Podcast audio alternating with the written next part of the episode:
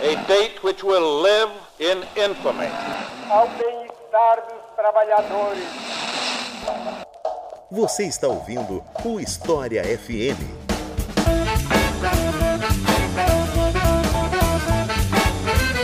Salve ouvintes do História FM, bem-vindos a mais um episódio do podcast. E hoje vamos falar sobre golpes na América Latina com envolvimento da CIA.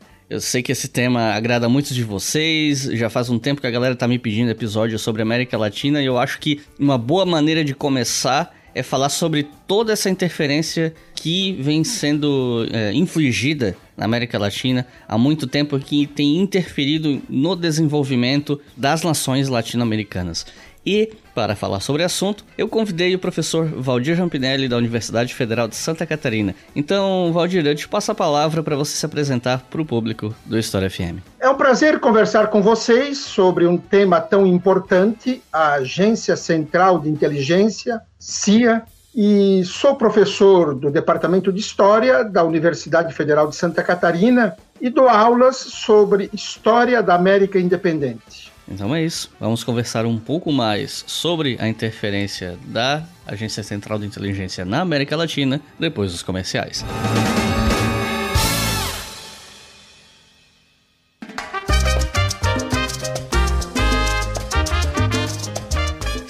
você é ouvinte recorrente do História FM, provavelmente você já sabe disso, já ouviu isso um milhão de vezes, já tá até de saco cheio de me ver falar disso, mas levando em consideração que sempre pode ter algum ouvinte novo que tá chegando agora, não custa repetir que nós temos uma campanha de financiamento coletivo que financia o História FM, o Estação Brasil, o Colunas de Hércules e todos os projetos que levam o selo Leitura Obriga História. Mais precisamente no endereço apoia.se barra História. Com dois reais por mês, dá 24 reais por ano, convenhamos, é um valor bem em conta. Você financia tudo que a gente faz e permite que isso seja disponibilizado gratuitamente de maneira pública para todo mundo. E com cinco reais por mês, você pode ouvir os episódios do História FM com antecedência, não só do História FM, mas já que é o podcast que você está ouvindo nesse momento, né? Tanto que esse episódio que você está ouvindo agora já estava disponível para os nossos apoiadores na quinta-feira passada, ou seja, bastante antecedência. E os nossos novos apoiadores e apoiadoras são Rafael Lousano, Pedro Cunha, Marcela Aquila ou Aquila, não sei, tá sem acento, deve ser Aquila, Manuela Nascimento, Matheus Pereira, Didio Zavoc, Eduardo Fortes, Rosana Queiroz, Felipe Gomes, Ângelo Aguiar, Alan Lameira, Francisco Nogueira, Pedro Diniz e Norberto Sales. Muito obrigado, pessoal. Podem ter certeza que a gente vai continuar trabalhando duro para que o que a gente produz continue valendo a pena ser financiado e aos poucos a gente vai formando um acervo de episódios para ajudar estudantes e entusiastas de história Brasil afora. E tudo isso graças a vocês. E se você que está ouvindo quiser ter o seu nome lido no próximo episódio, é só apoiar a gente em apoia.se barra com qualquer valor a partir de dois reais. E por hoje é só. Vamos para o episódio.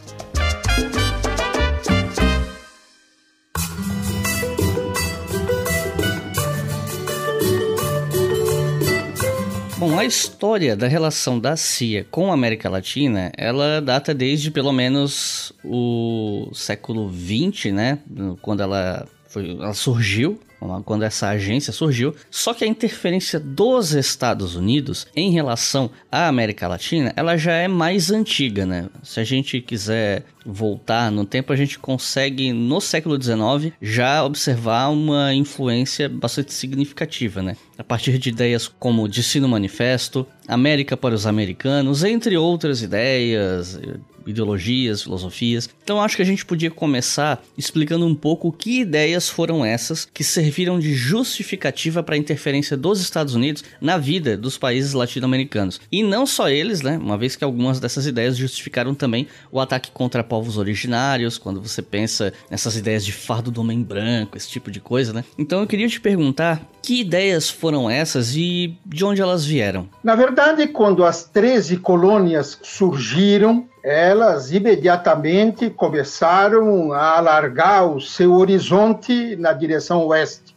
tanto que os indígenas foram os primeiros a sofrerem a presença dos ingleses que chegavam em território estadunidense. Noam Chomsky lembra que em Boston tem uma lápide onde jaz uma indígena Vampanoaga, e a inscrição desta tumba é muito significativa. Diz lá: aqui jaz uma indígena Vampanoaga, que cedeu suas terras para que esta grande nação pudesse se desenvolver. Na realidade, não cedeu suas terras, foi assassinada. E assim, a conquista do Oeste avançou sobre montanhas de cadáveres de povos originários. Não contentes com isso, eles vieram para o sul. E aí sim vão se apropriar de metade do território mexicano, exatamente 2 milhões e 140 mil quilômetros quadrados. E fazem isso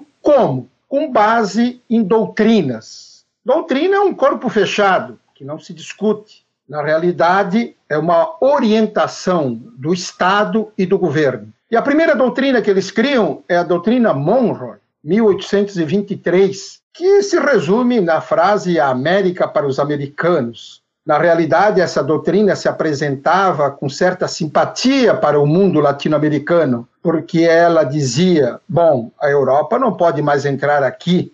Por quê? Porque nós estamos aqui, Washington.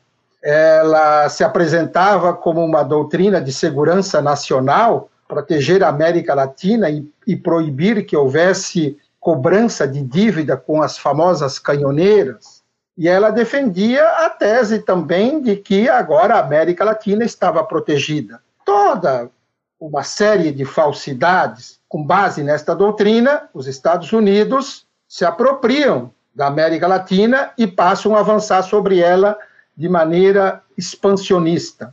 Em 1828, o Simão Bolívar, numa carta a um amigo, já prevê essa expansão, quando ele vai dizer exatamente isso aspas, os Estados Unidos parecem destinados pela providência a abarrotar a América de miséria em nome da liberdade. Fecha aspas. 1828.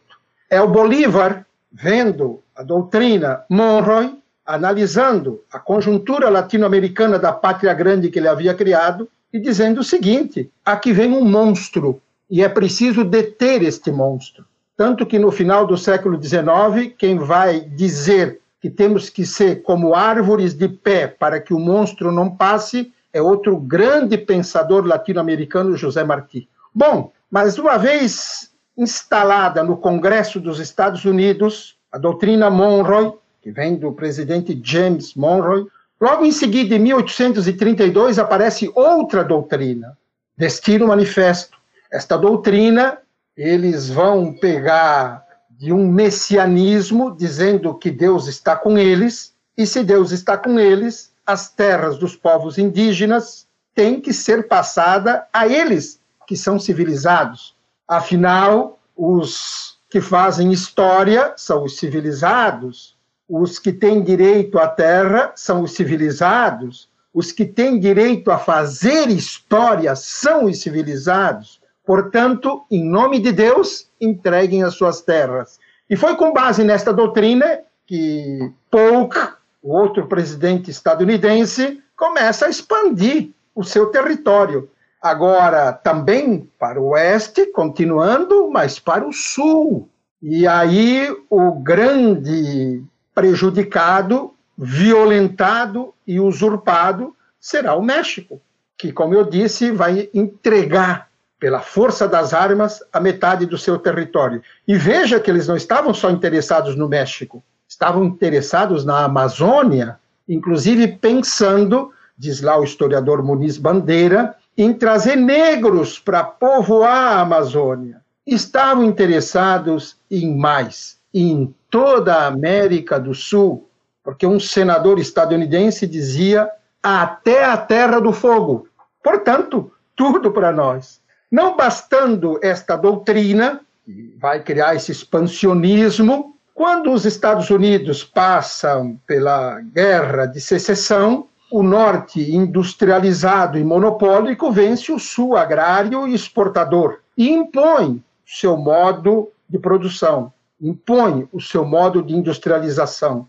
E aí então eles vão se tornar um grande produtor de produtos exportáveis. E aí então eles vão criar uma outra doutrina para ter mercados cativos, que é aquilo que a gente chama de o pan-americanismo. Quem vai fazer uma denúncia maravilhosa contra o pan-americanismo é José Martí, o cubano, do qual eu já citei, em um livro que se chama Política de Nuestra América. Lá ele tem um item com vários artigos em que ele vai dizer: eu sou jornalista, eu vivo em Washington, eu estou nas entranhas do monstro e eu sei o que, que esse monstro quer para a América Latina. E ele fazia essas denúncias, escrevendo e publicando seus artigos no La Nación de Buenos Aires. Estou falando de 1890. Mandava por telex, obviamente. Bom, essas doutrinas do século XIX, doutrina Monroe, doutrina do Destino Manifesto, doutrina do pan-americanismo, elas formam uma tríade que fecha o cerco dos Estados Unidos sobre a América Latina. Primeiro, no campo da segurança e da ideologia. Segundo, no campo do território. Terceiro, no campo da venda de produtos do mercado. Então, os Estados Unidos no século XIX se apresenta realmente como a águia imperial, e contra uma águia imperial, nós temos que ter um condor muito forte. Para que a gente possa falar, então, fazendo um pequeno salto temporal aqui, para falar sobre a atuação da CIA na América Latina, primeiro a gente tem que explicar melhor o que é a CIA, né? Então, o que é esse órgão, como ele surgiu, quando ele surgiu, qual é o objetivo dele, para que ele serve, enfim, o que é a CIA? A Agência Central de Inteligência é a transnacional do terror de Estado.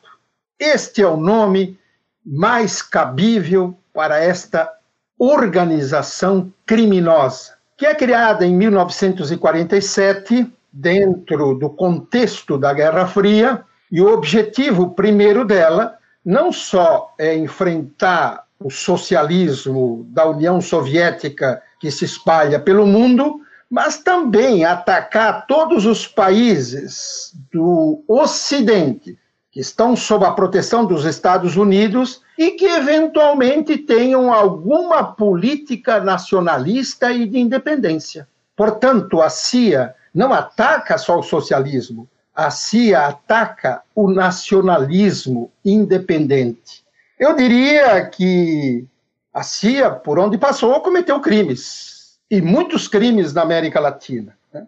Ela atuou, por exemplo, por meio da guerra psicológica e da corrupção de lideranças, na sabotagem ao avanço dos países socialistas. Ela conspirou, através da desinformação e do terror de Estado, contra os governos nacional populares.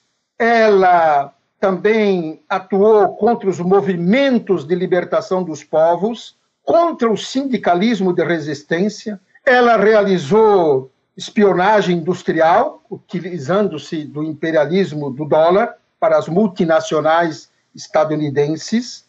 Ela violou, com a ajuda das empresas de telecomunicações, mensagens eletrônicas, telefônicas, de cidadãos do Brasil e da América Latina. Veja-se aí Dilma Rousseff. Ela eliminou fisicamente todos os opositores aos interesses dos Estados Unidos na América Latina e no mundo, sejam eles de esquerda ou de direita. A CIA chega a matar, na América Latina, um ditador sanguinário chamado Rafael Leônidas Trujillo, da República Dominicana, em 1961, depois de ter prestado 31 anos de subserviência a Washington. Por quê? Porque ele se negava a sair do poder. E em 1961, o que, que nós tínhamos na América Latina? a Revolução Cubana. E a CIA não queria mais nenhum ditador do cunho de Fulgêncio Batista no Caribe, porque uma nova Cuba poderia surgir. Queria governos mais palatáveis, que tivessem um ar democrático. E como Leônidas Trujillo dizia, não saio, eu ajudei vocês durante 31 anos, a CIA passou armas para os seus opositores e ele, obviamente, foi morto. Então, o papel da CIA no mundo é um papel de terror de Estado, é um papel criminoso, é um papel, inclusive, de envenenamento da população interna dos Estados Unidos. Explico por quê. Quando o Congresso estadunidense proibiu que se passassem recursos para aqueles contra que estavam em Honduras e lutavam para derrubar o governo da Revolução Sandinista, a CIA pegou cocaína da Colômbia, levou até Honduras e em aviões privados transportava essa cocaína para Los Angeles, que era distribuída internamente nos bairros latinos e afros dos Estados Unidos, envenenando a sua população para adquirir recursos, para que com esse dinheiro se mantivesse um exército de 20 mil pessoas em Honduras e pudesse lutar contra a Revolução Sandinista. A CIA não mede meios para conseguir os seus fins. Ela pratica o terror interno, o fascismo amistoso, a morte dos seus, se ela tem um objetivo a alcançar no mundo. Aliás, a CIA tem um lema que é o seguinte: os milagres a gente custa um pouco a fazer, mas o impossível a gente realiza em seguida. Guatemala, 1954. La Agencia Central de Inteligencia lanza una operación con el nombre en código Baby Success para derrocar al gobierno que amenaza los intereses estadounidenses en la región. Esse roteiro desse episódio, eu tenho que confessar para quem tá ouvindo que ele foi um dos mais fáceis de fazer até hoje, porque tudo que eu precisei fazer foi elencar uma lista de golpes, ou ao menos os principais, e transformar esses golpes em perguntas. Então esse episódio é literalmente uma lista de golpes, pra, só para o pessoal ter uma noção de quantos foram esses golpes em que a CIA teve alguma participação. E Acho que a gente pode começar com 1954 e a atuação da CIA na Guatemala. Então, professor, você pode explicar para a gente como é que foi essa intervenção da CIA na Guatemala? Sem dúvida, Iclis. Eu diria que o golpe dado na Guatemala contra um governo democrático popular, Jacobo Arbenz Guzman, foi o primeiro grande êxito da CIA na América Latina. É bom lembrar que logo em seguida, em 1961, em Praia Girón, também foi a primeira grande derrota da CIA na América Latina.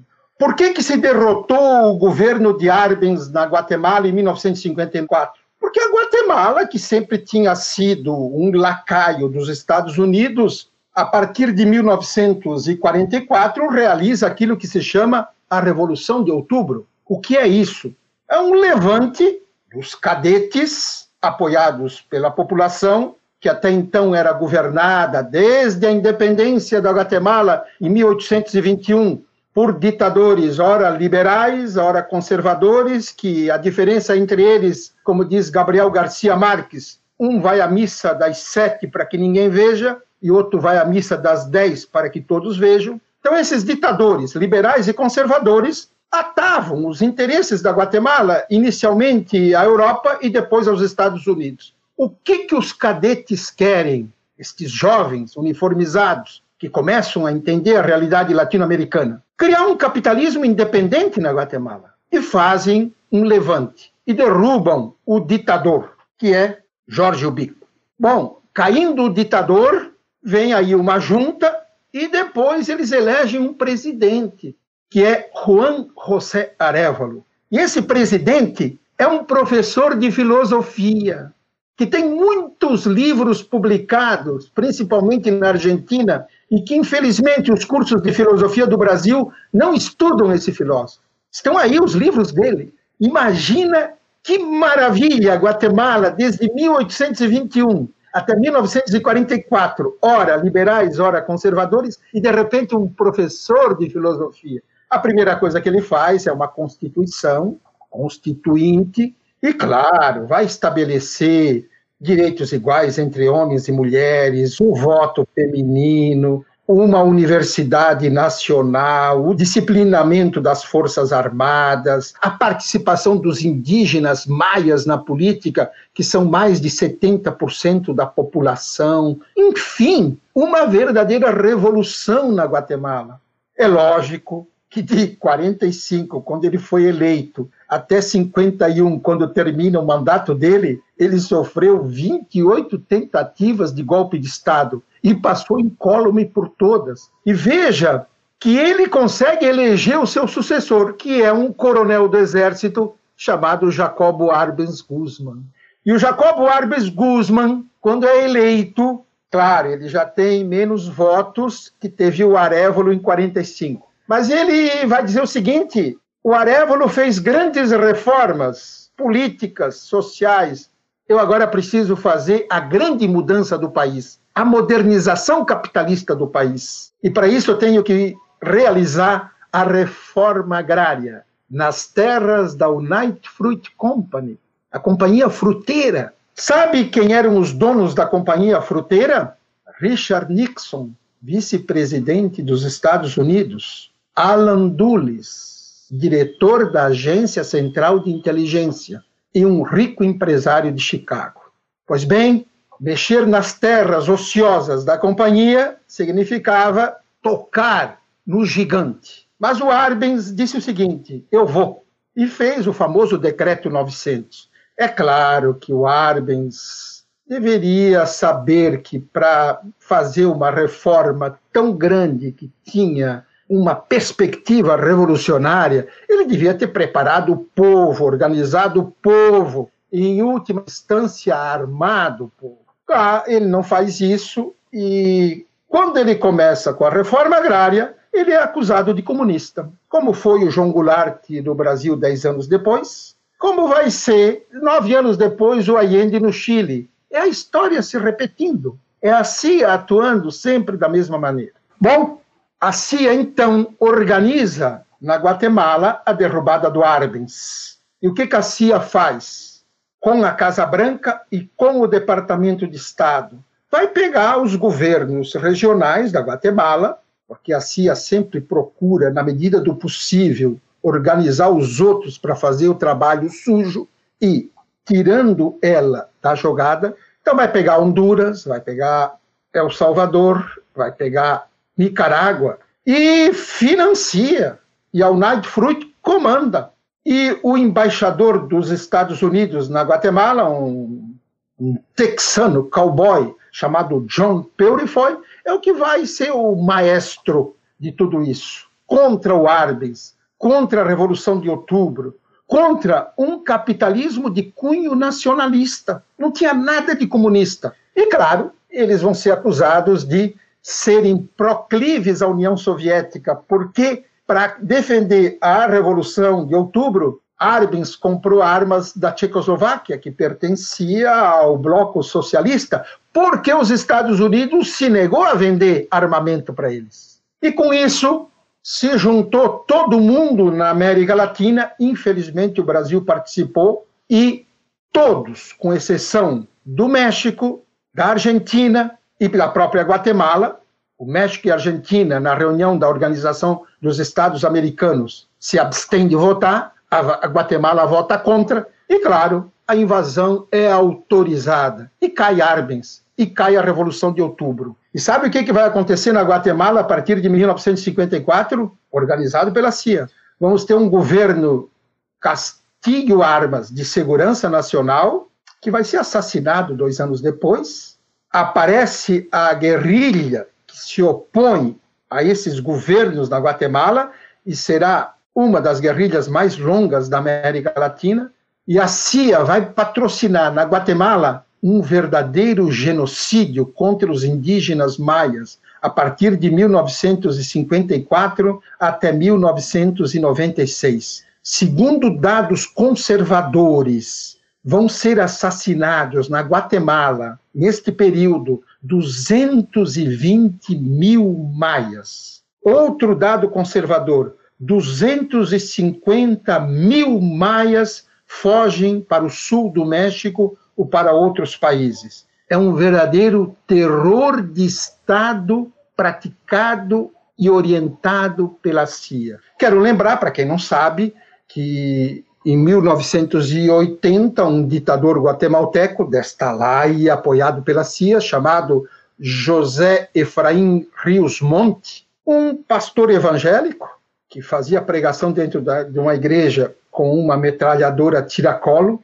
Ele praticou ataque aos indígenas, cercando as aldeias e matando todos. Todos não, ele deixava escapar cinco ou seis para que contassem o terror aos outros. Este senhor, depois de muita luta dos indígenas, ele foi a julgamento e foi condenado a 80 anos de cadeia pelo crime de genocídio. É o primeiro crime de genocídio ocorrido e condenado na América Latina em toda a sua história. Lembro que os militares argentinos foram condenados pelo crime de lesa humanidade, não de genocídio.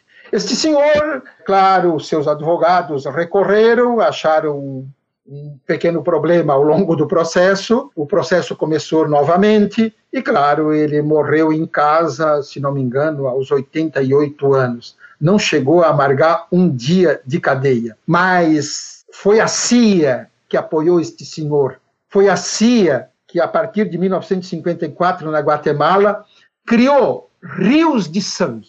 E te digo mais: Iclis, visitando o interior da Guatemala, me contava um barqueiro do lago de Atitlán que ia para a cidade da Guatemala com seu pai levar cebolas para vender naqueles velhos ônibus, punha a mercadoria em cima. E quando o ônibus passava numa curva da estrada, o pai dele dizia: Não olha, não olha. E claro, ele, adolescente de 11 anos, fez exatamente o contrário e olhou. E aí tinha mais ou menos 40 corpos de indígenas mutilados ao longo do caminho, para que todos que passassem vissem o terror. Como diz Tolstói, é preciso ver o terror.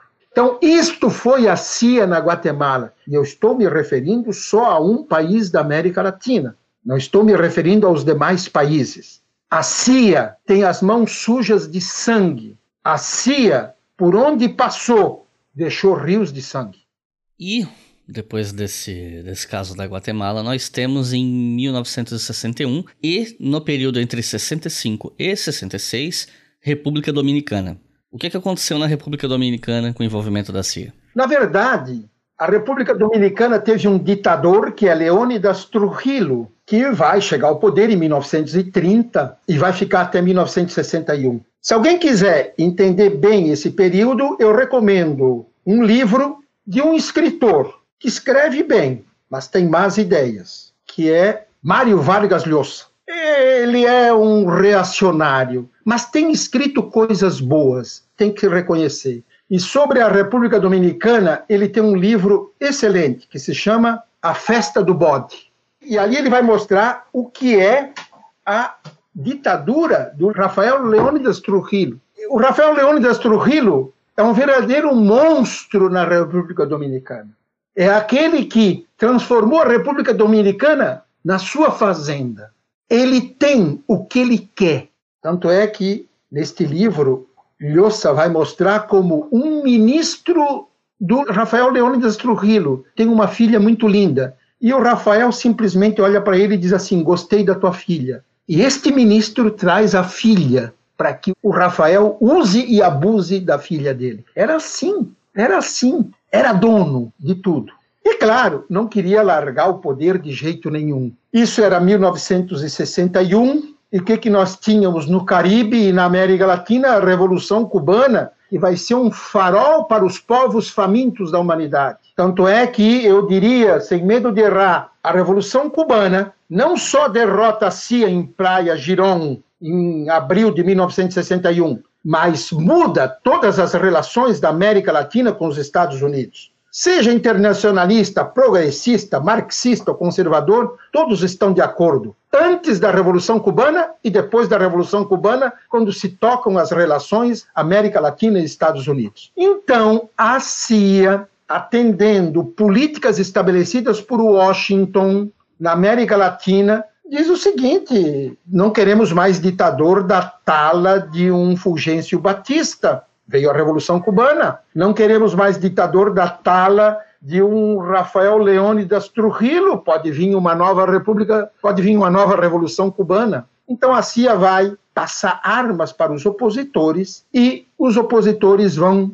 matar o Rafael Leônidas Trujillo. Claro que a CIA não está defendendo a democracia, muito menos algum governo popular, está eliminando um ditador intruso. Agora, enquanto isso, ela mantém outro ditador na Nicarágua, que é o Anastácio Somoza, porque não é intruso. Ela elimina aquilo que atrapalha as relações dos Estados Unidos. Aliás, a CIA, como diz o Kissinger, mais tarde, falando dos Estados Unidos, eles só têm interesse em defender o imperialismo a qualquer preço, em qualquer lugar do mundo, para eliminar qualquer opositor que se ponha no caminho das grandes políticas imperiais de Washington. Em 65, 66 aconteceu alguma coisa lá também?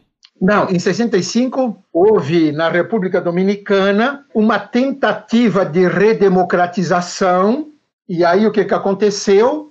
Os Estados Unidos invadiram a República Dominicana, o Brasil participou desta invasão, inclusive o comandante era um brasileiro, general, o subcomandante era um estadunidense, um general, quem mandava era o sub e não o comandante, e invadiram a República Dominicana tendo no capacete escrito Organização dos Estados Americanos. Qual era o objetivo? Levar a democracia ao país, segundo a Organização dos Estados Americanos. Mentira! O objetivo era impedir que uma democracia popular avançasse. Por quê?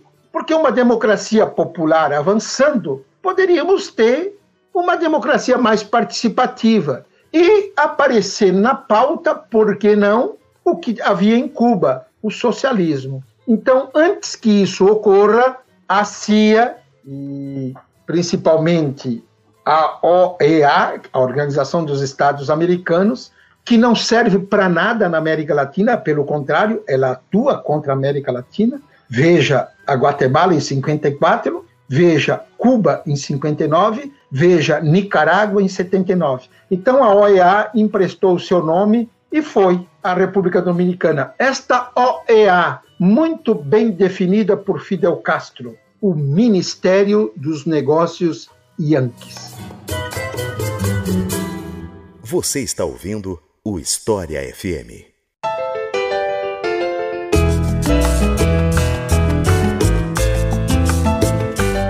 A CIA também teve relacionada com planos de golpes e o golpe que efetivamente ocorreu em 1964 aqui no Brasil. A gente já tem aqui no História FM um episódio inteiro só sobre o golpe de 64 e os revisionismos em torno da ditadura, que é o episódio 3 para quem quiser ouvir. Lá tá tudo explicado com bastante profundidade. Aqui eu queria focar menos em como ocorreu o golpe e mais como foi a participação dos Estados Unidos nesse golpe. Então, professor, como foi a atuação dos Estados Unidos no golpe de 64 aqui no Brasil e até mesmo outras possibilidades de golpe que né, que a gente sabe que os Estados Unidos já estava de olho no Brasil há um tempo, né, mas enfim, como é que foi a atuação dos Estados Unidos no golpe de 64? Para entender o golpe de 1964 no Brasil, nós temos que retroceder um pouco e analisar as políticas de segurança nacional estabelecidas para a América Latina pelos Estados Unidos. Quero lembrar que a partir de 1945, quando termina a Segunda Guerra Mundial,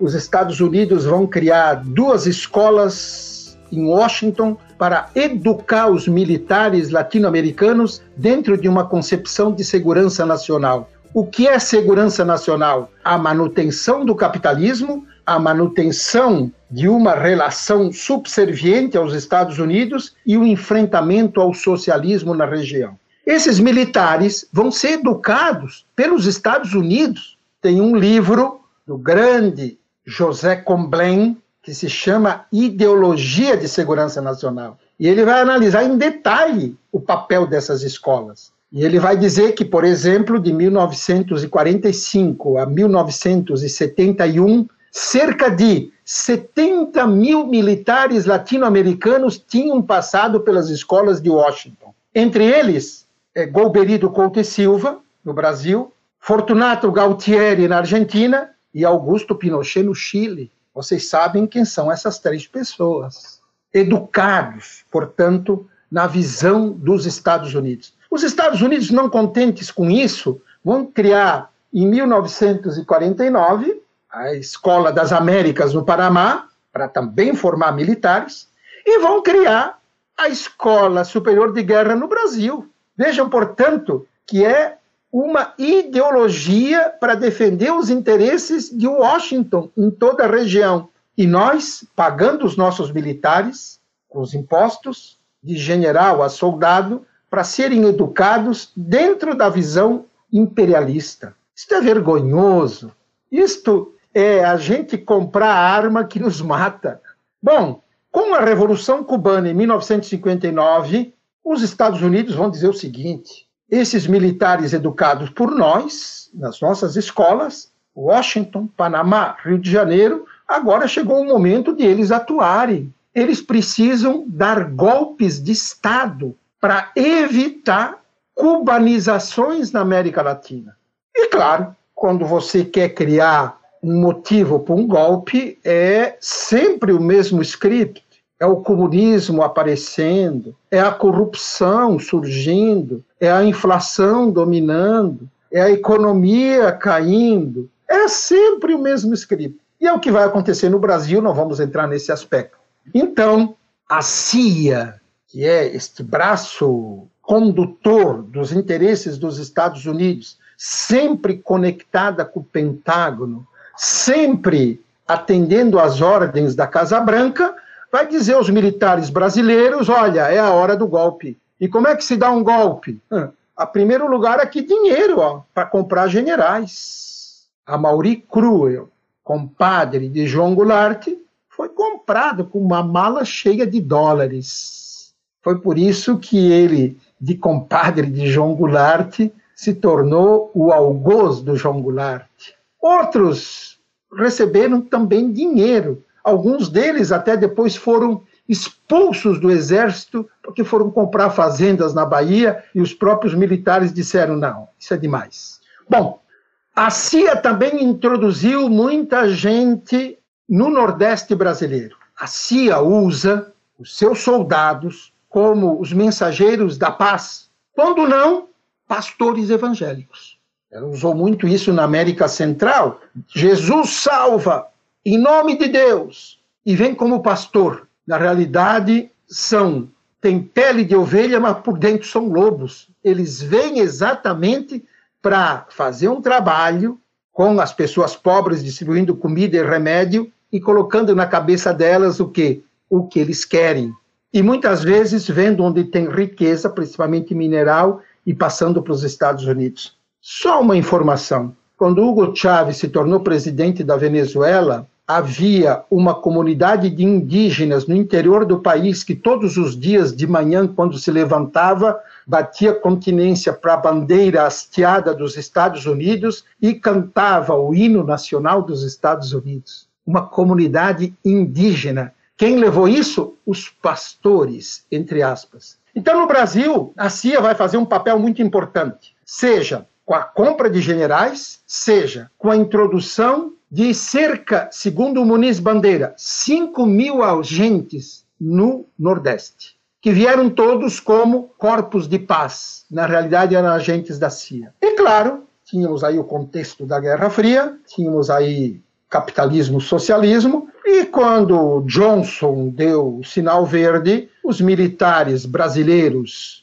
golpistas, vendidos, corruptos contra a nação brasileira, deram o golpe, e é bom que o nome deles esteja compuscado nos livros de história. Todos esses generais foram iludidos, iludidos não, foram comprados pela CIA. Uma vez dado o golpe, o primeiro presidente que reconhece o novo governo, que é um governo nascido de um golpe de Estado são os Estados Unidos. A CIA foi fundamental. Inclusive, não vamos entrar nesse assunto, porque vocês já estudaram, tinha aí a Operação Big Brother, tinha aí todo um aparato, caso o golpe falhasse, e tinha muita chance de falhar se João Goulart tivesse bombardeado as tropas de Mourão, entrariam os Estados Unidos para dar o apoio e o suporte necessário.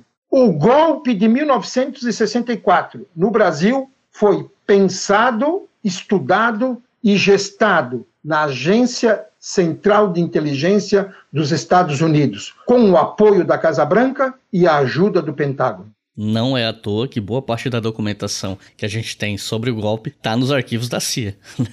Não é à toa.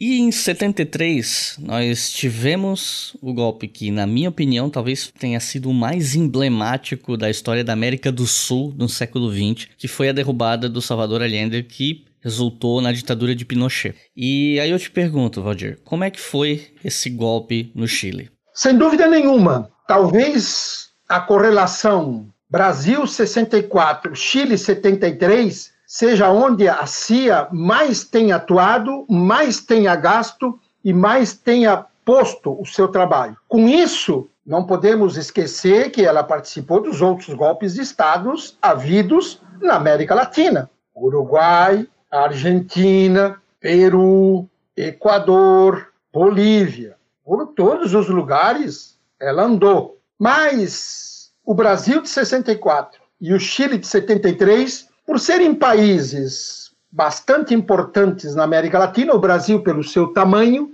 o Chile pela sua situação geopolítica voltada para o Oriente, onde está a China, não tenha dúvida que esses dois países a CIA jogou pesado. No Chile, a CIA gastou muito dinheiro.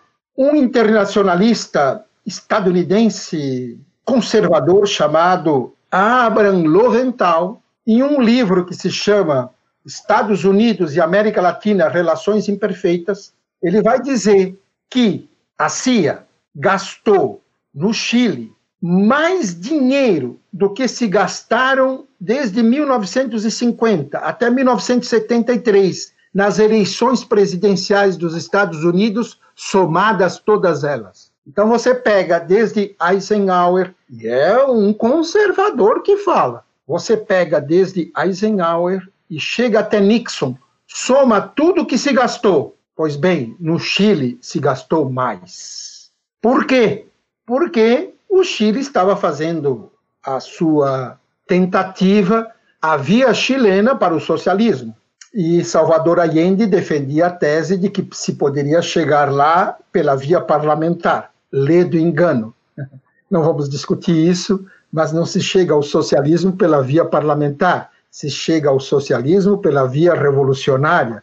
Já explicou muito bem Lenin na Revolução de Outubro não é possível fazer acordo com a burguesia, com o latifúndio e com a pequena burguesia. Você tem que expropriar essas classes, senão elas te engolem. E foi o que ocorreu no Chile. Então, o grande timoneiro da CIA no Chile foi Henry Kissinger, que era secretário de Estado dos Estados Unidos. Então, a CIA jogou muito dinheiro. Por exemplo, na greve dos caminhoneiros, como o Chile é um país bastante extenso, todos os produtos são distribuídos através dos caminhões, a greve dos caminhoneiros paralisou a economia.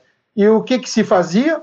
Se tirava do motor do caminhão uma peça importante, que ele não pudesse mais andar, viajar, e o caminhoneiro recebia dólares diários pagos pela CIA e era bem pago para ficar parado. Claro, este trabalhador estava atuando contra o seu próprio povo e contra a sua própria classe. Mas, assim, os caminhoneiros deixaram de trabalhar e ocasionaram um grande problema ao país. Quem fazia isso? A CIA. Além do mais, a CIA jogou pesado no Chile, a CIA autorizou, uma vez dado o golpe, eliminar fisicamente todos os opositores a mesma CIA vai depois solicitar aos militares argentinos, lá em 75 e 76, antes do golpe, que eliminem todos os opositores, porque vem uma nova política nos Estados Unidos do Jim Carter, que vai tratar de direitos humanos.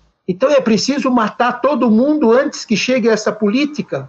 E o que é matar todo mundo antes que chegue esta política? Matar todas as pessoas que pensam diferente e que, obviamente, fazem oposição aos interesses imperialistas estadunidenses. Então a CIA disse o seguinte: limpem a área, eliminem os opositores, matem aqueles que são de esquerda, para que a gente possa depois navegar tranquilo nesse mar. E temos que fazer isto antes que Jim Carter chegue ao poder, porque ele tem políticas mais condescendentes com a América Latina. Então, no Chile, a ditadura elimina possivelmente 5 mil pessoas. E todos têm o aval da CIA para eliminar. O próprio Salvador Allende, se não tivesse morrido no bombardeio do La Moneda, havia um plano para derrubar o avião dele enquanto ele saísse do Chile. Quer dizer, trabalho completo, limpo, nenhum vivo. Quem deu a ordem? A Agência Central de Inteligência, a transnacional do terror de Estado. Por isso, repito, sem medo de errar, por onde ela passou, rios de sangue ela deixou. Después de tres intentos fallidos, Allende llegaba a la moneda y algunos, como el presidente Richard Nixon, no disimularon su contrariedad. Aproveitando que na, nessa resposta você mencionou o caso da Argentina, eu queria te perguntar sobre a influência da CIA na Argentina do golpe, na ditadura. Porque quando eu fui ler sobre o assunto, eu encontrei uma informação que eu fiquei meio em dúvida, que falava que os estadunidenses, na verdade, eles descobriram a intenção de golpe na Argentina quando essa intenção, digamos assim, já estava em andamento. E então eu queria entender como é que foi essa relação dos Estados Unidos com o golpe na Argentina. Iclis, dificilmente a CIA vai ver um golpe de Estado em andamento, porque é ela que dá andamento aos golpes de Estado. Não tenha dúvida, a CIA é quem arquiteta todos os golpes de Estado na América Latina, ela nunca é, é pega de surpresa. Tanto é que os argentinos depois vão se aliar totalmente com a política de terror de Estado praticada por Washington na América Central, mandam soldados, apoiam, principalmente na Nicarágua, defendendo a ditadura, e em El Salvador, não permitindo que a esquerda chegue ao poder. Por isso que, quando os argentinos, ou melhor, a junta militar argentina invadiu as Malvinas, eles esperavam ter o apoio dos Estados Unidos, porque afinal de contas a Argentina tinha sido tão capacha aos interesses imperialistas estadunidenses na América Central. Afinal de contas, ali colocamos os nossos soldados, a nossa vida, o nosso sangue. Agora chegou a hora de vocês nos apoiarem. É lógico que se equivocaram, porque se a Argentina é um aliado, mas ela está no TIAR, que é o Tratado Interamericano de Assistência Recíproca, que é o quintal dos Estados Unidos. E a Inglaterra está na OTAN, a Organização do Tratado do Atlântico Norte, que é a sala dos Estados Unidos. Quem está no quintal será sempre preterido.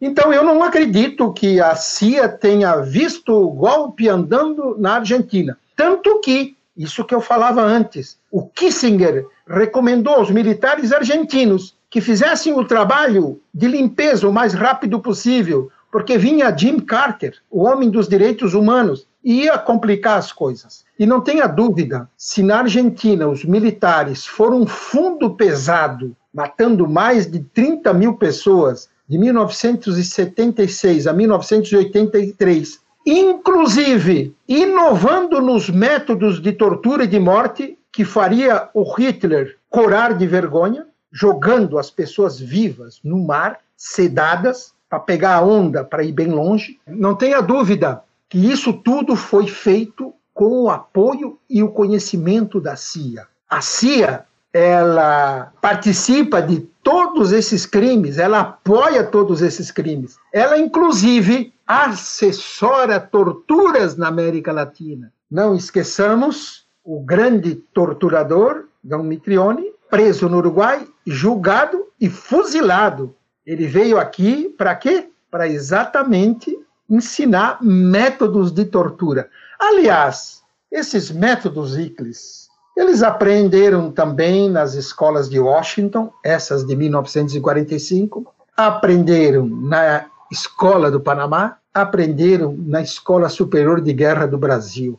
Quando você tem que defender a democracia ocidental, leia-se Estados Unidos, leia-se capitalismo dependente dos Estados Unidos, leia-se subordinação ao imperialismo estadunidense. Os opositores têm que ser eliminados. É aquilo que o Noam Chomsky chama de terror benigno e terror maligno. Você tem que exercitar o terror benigno, pegando investimentos das multinacionais, fazendo o país crescer, aumentando a dependência, mas tem que também fazer o terror maligno, eliminar, matar. Não tem outro caminho. E, ainda pegando esse fim dos anos 70, começo dos anos 80, Nicarágua. O que, é que aconteceu por lá? A Nicarágua, a história que vem de longe, a Revolução Nicaragüense, vitoriosa em julho de 1979, eu te diria, como a Revolução Cubana, ela está na perspectiva de longa duração. Se você me perguntasse quando começou a Revolução na Nicarágua, eu te diria no século XIX, quando os Estados Unidos criam um tratado dominando completamente a Nicarágua, quando os Estados Unidos invadem a Nicarágua e ficam lá por mais de 15 anos, quando os filibusteiros ocupam a Nicarágua como se fosse uma colônia sem dono, quando qualquer aventureiro estadunidense vai para a Nicarágua e se apropria das terras, chega um determinado momento que vai aparecer um cidadão chamado Augusto Calderon Sandino e vai dizer o seguinte: nós temos que ter aqui um nacionalismo revolucionário. E esse nacionalismo revolucionário consiste em expulsar o invasor com armas, e se não tivermos armas, com facão. E se não tiver facão, com pedra. Porque enquanto não for expulso o último daqui, isso não é nação. Realmente é o que vai acontecer de 1926 a 1933. E aí tem um fato muito importante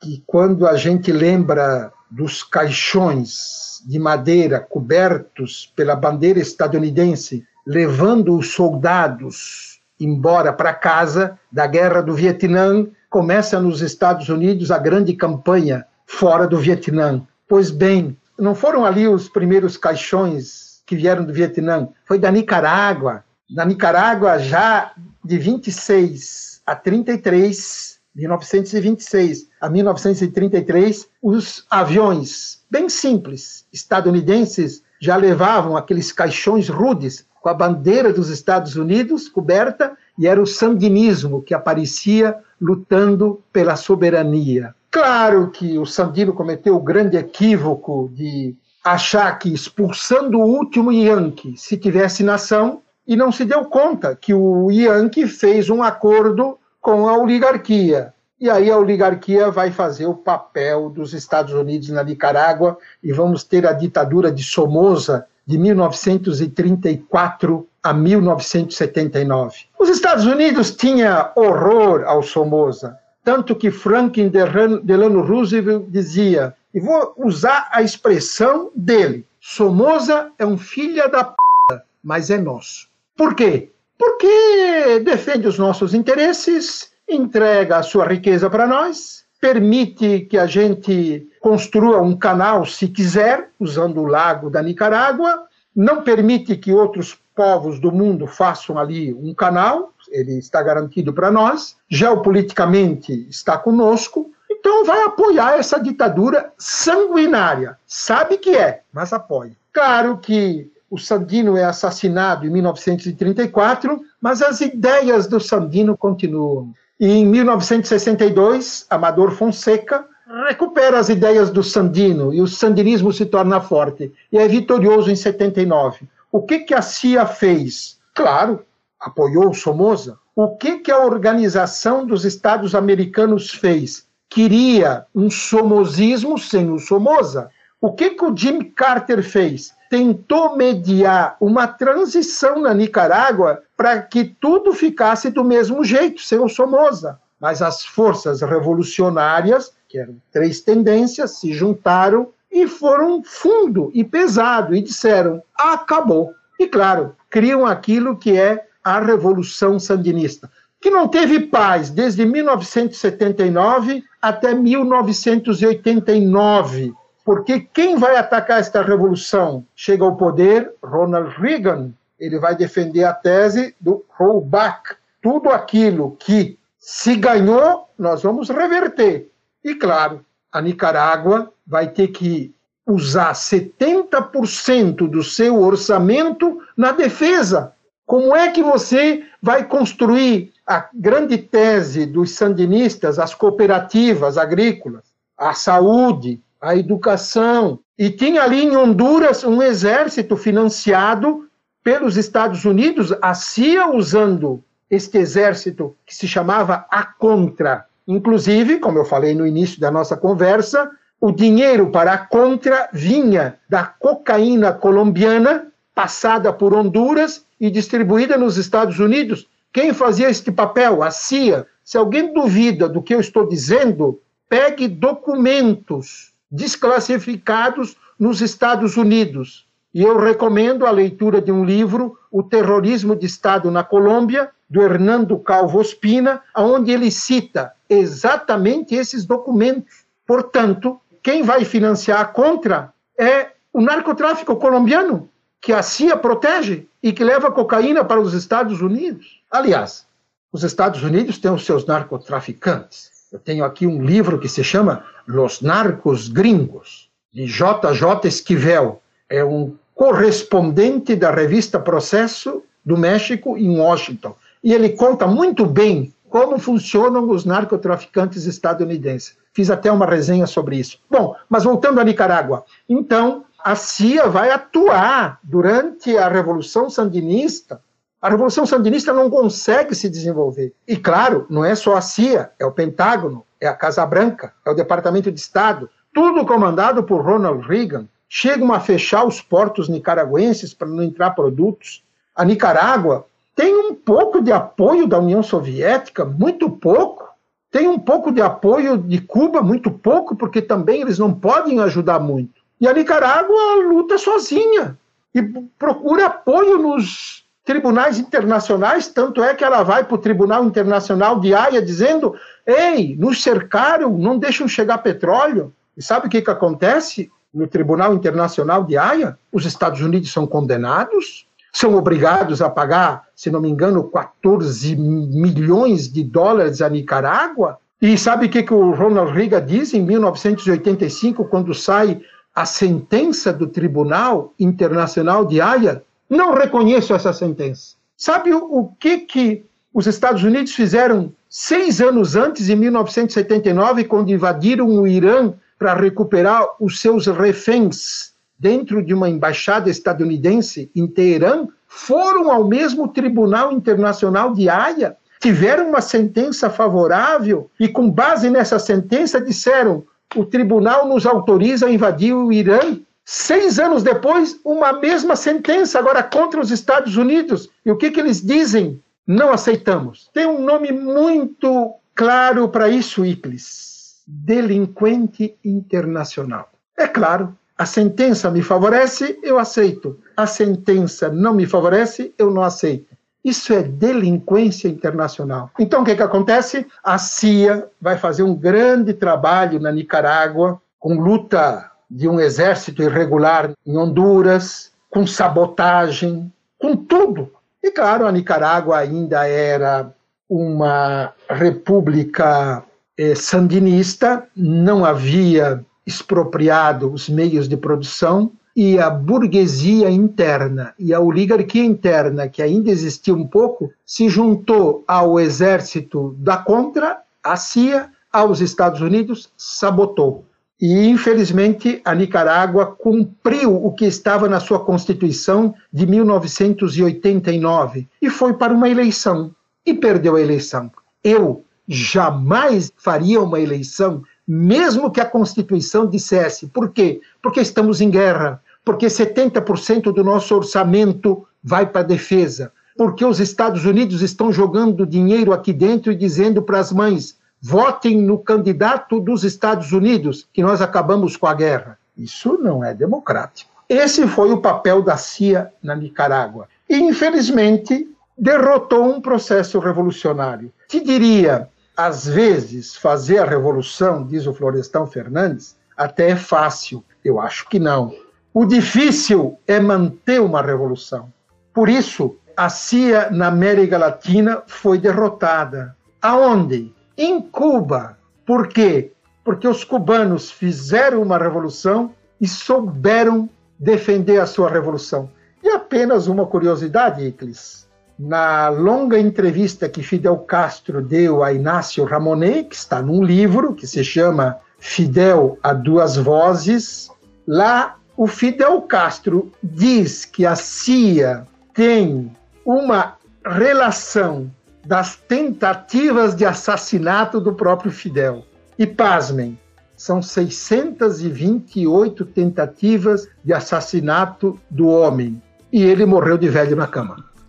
Então eu te diria: a CIA pode, pode muito, mas não pode tudo. Quando uma revolução em curso se organiza, tem um sistema de segurança, tem um povo organizado e diz: olha, aqui não. Por isso, a CIA, se foi vitoriosa em praticamente todos os países da América Latina por onde passou, ela foi derrotada em Cuba. O Leitura Obrigatória é um selo de produção de podcasts de história e humanidades. E a nossa campanha no Apoia-se financia esse e todos os outros podcasts. Então acesse apoia.se barra e colabore para manter esse projeto educacional gratuito no ar.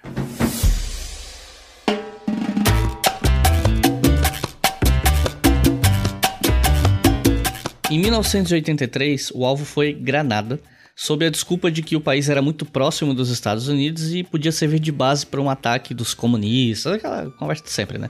Que por ser muito perto, se os tais comunistas de Granada quisessem atacar os Estados Unidos, estava ali do lado, estava muito perto. Então, é, como foi esse golpe em Granada? Por que, que ele aconteceu? Quer dizer, por que aconteceu de certa forma é isso, mas a gente sabe que não é só isso, né? Isso aí é o argumento que se dá para justificar o golpe, mas por que aconteceu esse golpe em Granada? Seja Granada, seja Cuba, nenhum destes países tem capacidade para ameaçar os Estados Unidos. Aliás, o próprio Obama falou à população dele dizendo: nós não temos nenhum problema com Cuba. Cuba não é uma ameaça para nós.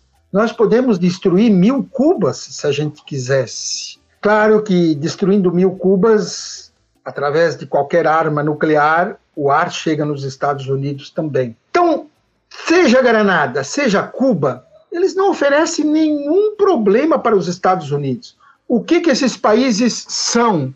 Eles criam uma defesa eles se defendem. Você sabe que o Pentágono calcula que uma invasão armada a Cuba, eles perderiam em duas semanas 80 mil soldados. Lembro que em 15 anos de guerra do Vietnã, eles perderam 58 mil, e esta ferida está aberta até hoje. Quando o Pentágono soltou isto em 1989, foi inclusive na posse do Carlos Andrés Pérez na Venezuela. Lá estava o Fidel Castro e ele disse o seguinte: vocês estão enganados. Nós, em duas semanas, matamos 200 mil gringos, transformamos Cuba num verdadeiro inferno e enquanto não expulsarmos o último invasor, o fogo não para de queimar. Por que, que os Estados Unidos nunca invadiram Cuba? Exatamente porque se dessem Cuba, eles sabem o que, que vão encontrar.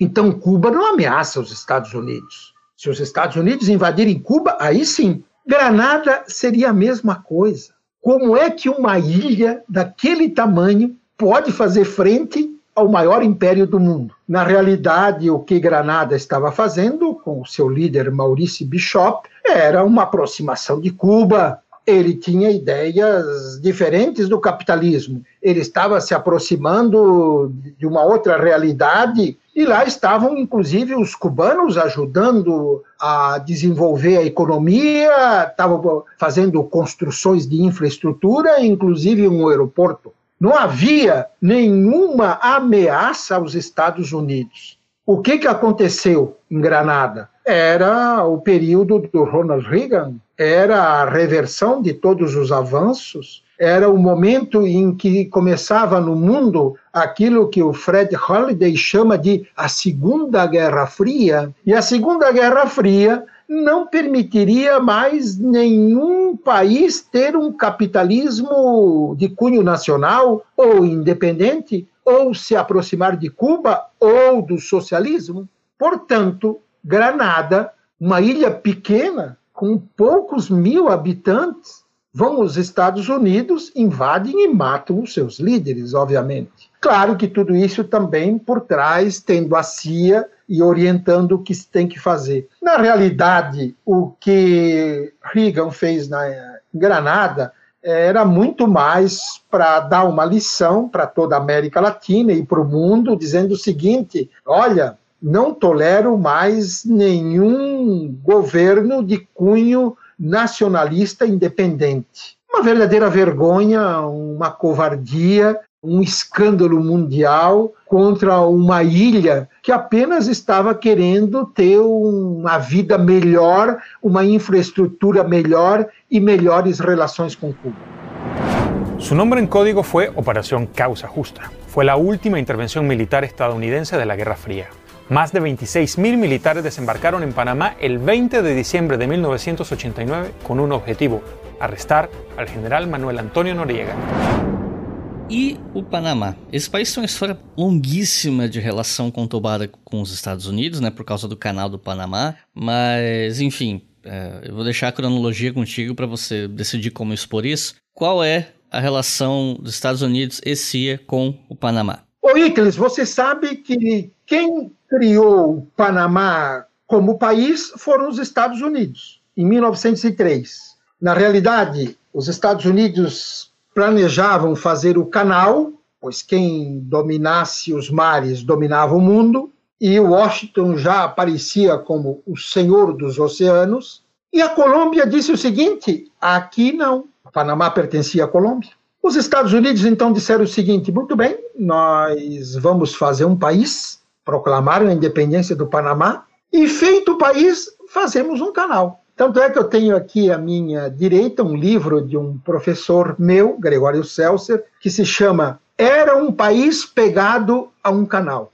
Bom, feito o país, começa o canal, que vai de 1903 a 1912. Os panamenhos sempre reclamaram, às vezes mais, às vezes menos, para si o canal. Quem vai encampar esta bandeira vai ser um general nacionalista chamado Omar Torrijos, que dá um golpe de Estado em 1968 e vai ficar no poder durante longos anos.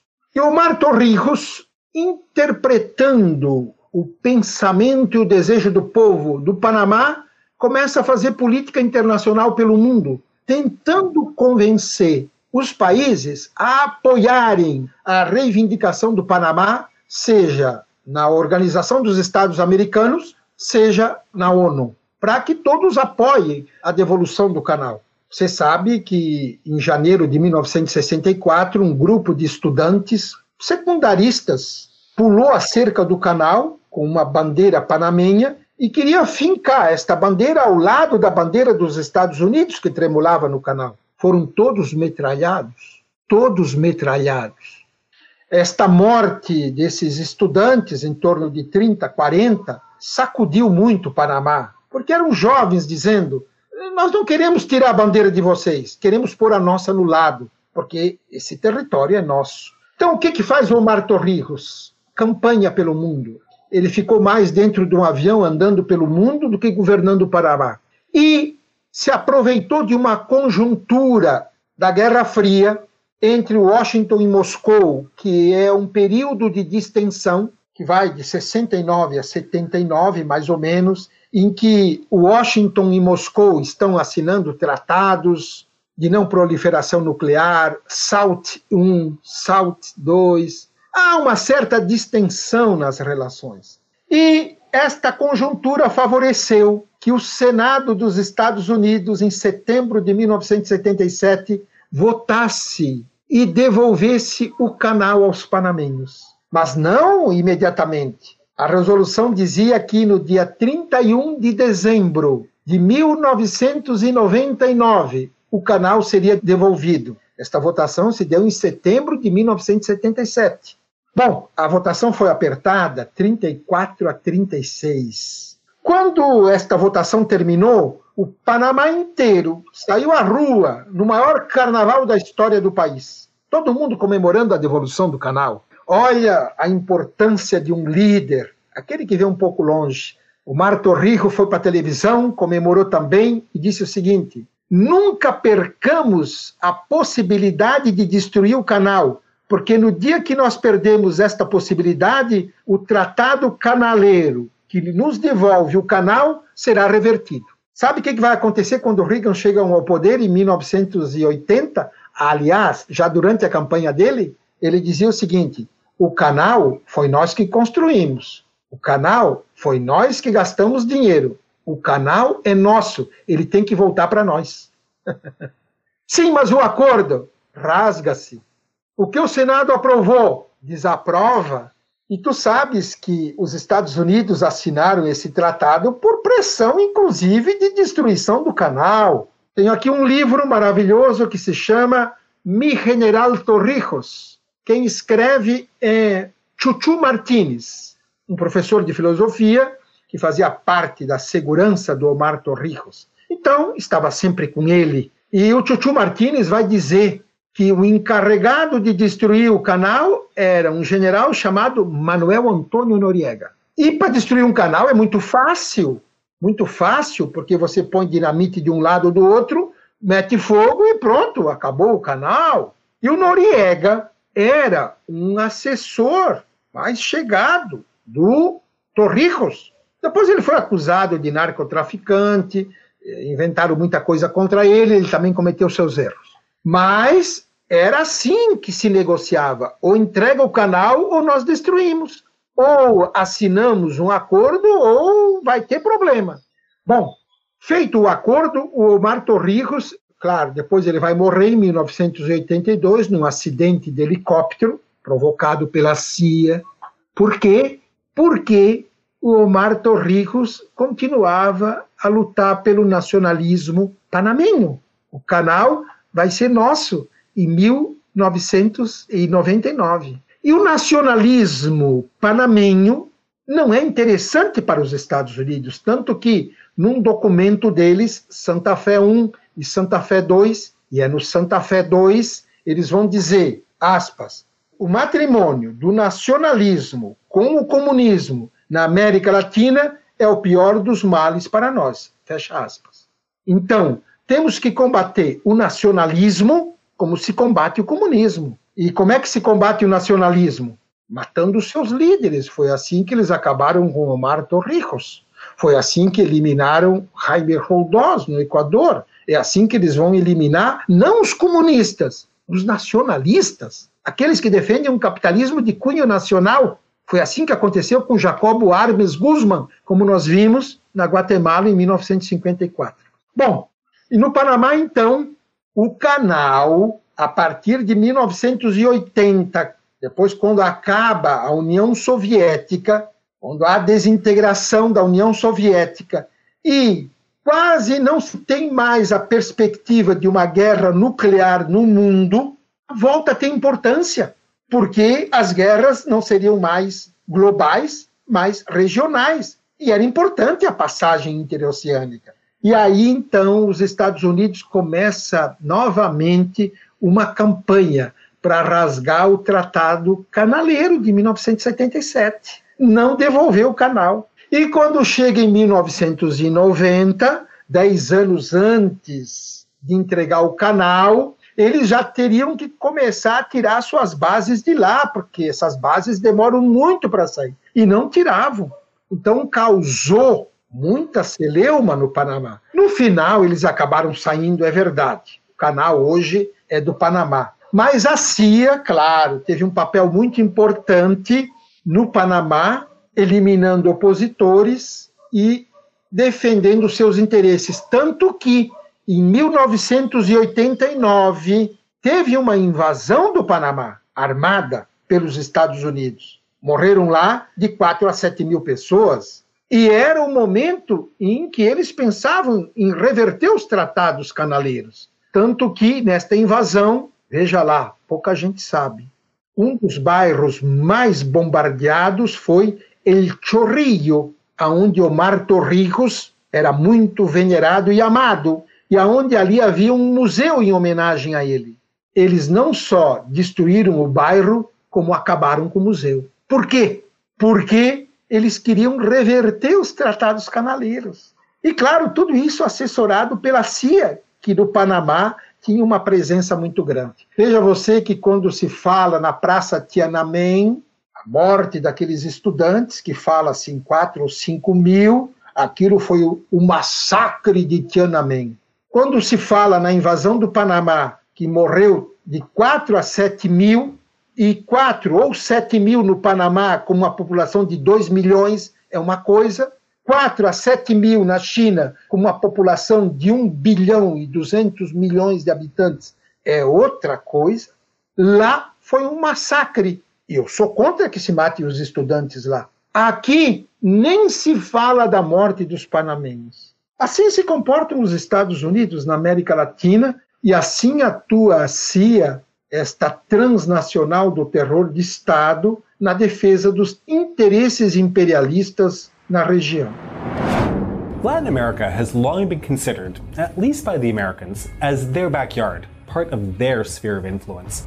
What happens in South America is the business of the United States.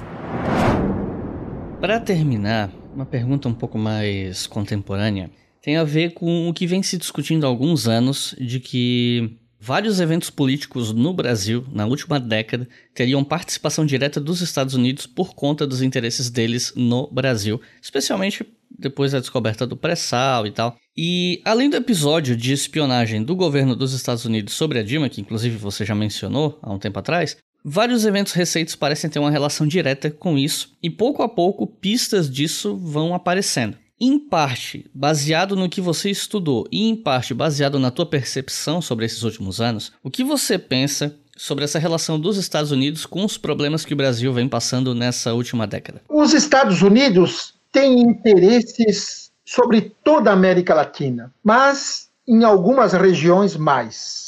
Você sabe que hoje existem 47 bases militares dos Estados Unidos rodeando a América Latina. Por base militar, não necessariamente seria uma base só estadunidense, mas pode ser uma base do país em questão com assessores ou soldados dos Estados Unidos. Porto Rico tem cinco, Cuba tem uma, Guantánamo, Honduras tem, Colômbia tem. Qual é o interesse das bases colombianas? A biodiversidade da Amazônia.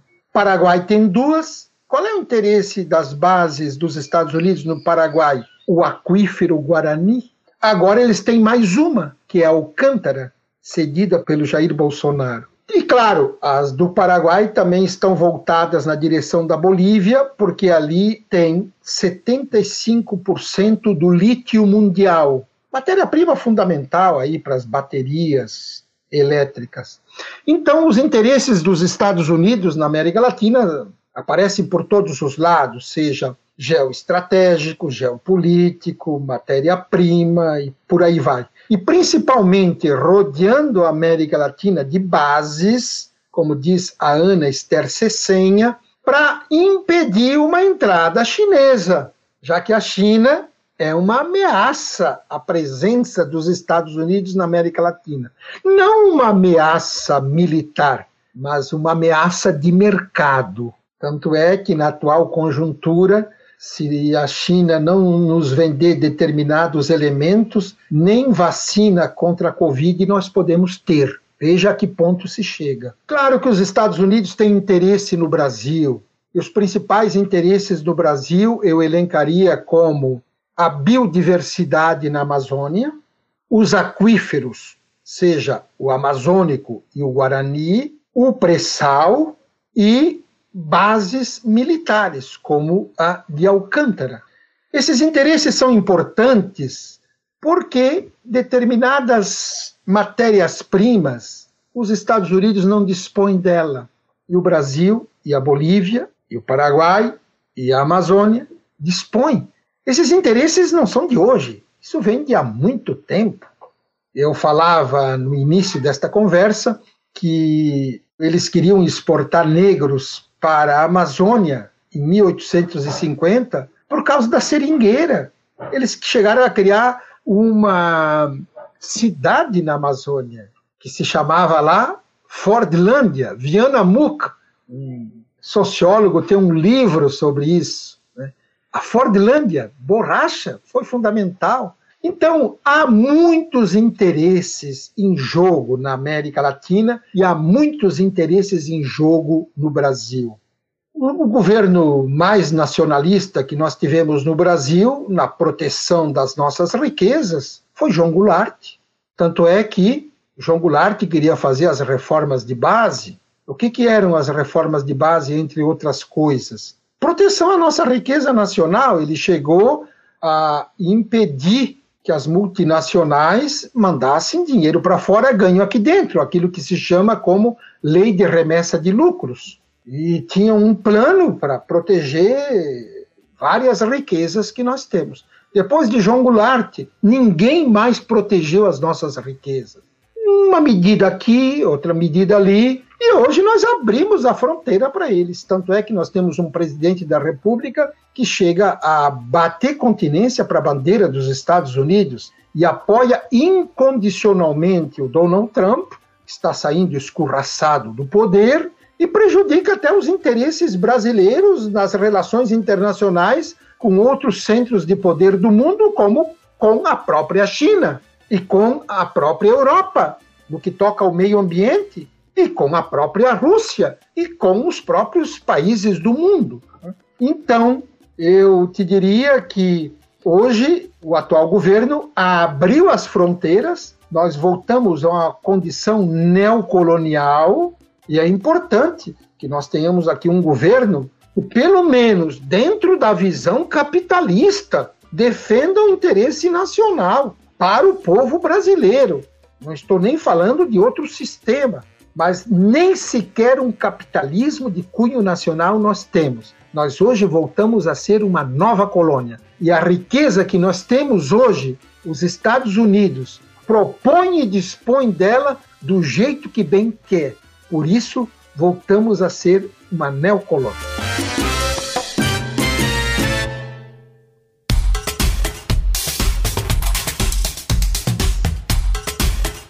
Recomendações de leitura para quem quer começar a entender essa relação da, dos Estados Unidos com a América Latina. Eu sei que a gente tem uma bibliografia imensa sobre esse assunto, muita produção, tanto nos Estados Unidos quanto nos países latino-americanos, mas para quem está começando, acho que a gente pode recomendar um, dois, até três livros um pouco mais gerais sobre esse assunto. Então, professor, que livros você recomendaria sobre a atuação da CIA na América Latina e talvez uma leitura sobre a América Latina em geral para quem está ouvindo? Eu vou recomendar dois livros sobre a CIA. Um se chama A CIA e o Terrorismo de Estado: Cuba, Vietnã, Angola, Chile, Nicarágua. O autor é um jornalista colombiano chamado Hernando Calvospina. O livro foi publicado pela editora Insular de Florianópolis. É um livro pequeno, geral, não é um livro que aprofunda todos os temas, porque ele pega a CIA no mundo. Mas ele é importante para dar uma visão geral da CIA e da atuação dela, principalmente na América Latina, e pega também o caso do Vietnã e o caso de Angola. Então, um livro para ter uma visão geral. Se alguém quiser entender o que foi a CIA na Guatemala, aí sim, todo o papel desempenhado na queda do Ardens, toda a artimanha. Aí eu recomendo este livro que se chama Fruta Amarga, La CIA em Guatemala. Os autores são Stephen Schlesinger e Stephen Kinzer. Ele é publicado pelo século XXI. Este é um livro profundo que analisa só o papel da CIA na Guatemala, como ela se comporta que métodos ela usa, que artimanhas ela utiliza quando ela quer derrotar um governo de cunho nacional com apoio popular. Então é um livro muito bom. E um livro geral sobre a América Latina, para a gente entender a dominação imperialista que hoje se dá muito mais pela cultura do que pela economia, eu vou recomendar esse livro que é importantíssimo. Se chama A História da Destruição Cultural da América Latina, da Conquista à Globalização. O autor é Fernando Baez, um venezuelano. Inclusive, depois desse livro, ele até foi ameaçado de morte. Eu penso que esses dois livros sobre a CIA, um geral e um específico, e este livro sobre a dominação cultural da América Latina pelo imperialismo, que hoje é como ele chega, através do computador, CNN, Disney World, Hollywood e por aí vai, é muito importante saber como se dá essa dominação.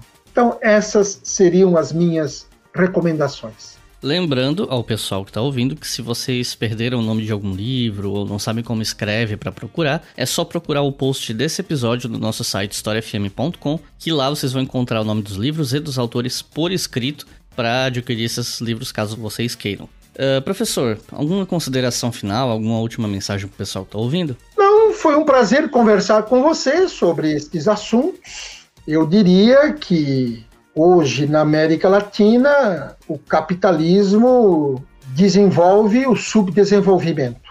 Não existe países emergentes. Existem países que estão cada vez mais submergindo. De década em década, nós vamos sendo roubados pelo imperialismo, pela classe dominante local. Não há outro caminho para mudar a nossa realidade a não ser a Revolução Brasileira.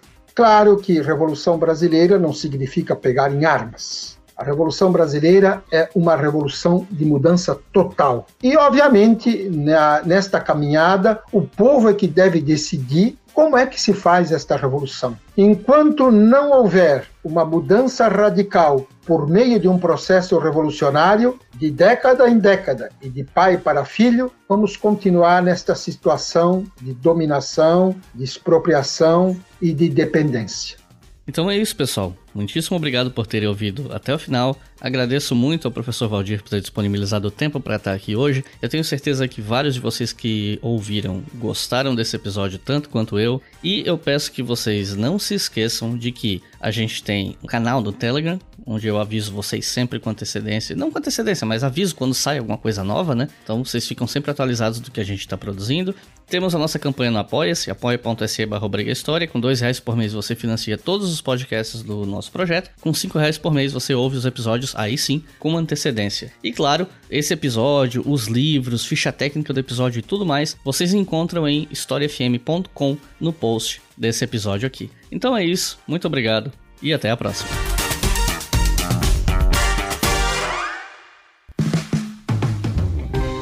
Este podcast foi financiado por nossos colaboradores no Apoia-se. Acesse apoia.se barra e contribua para manter este projeto educacional gratuito no ar.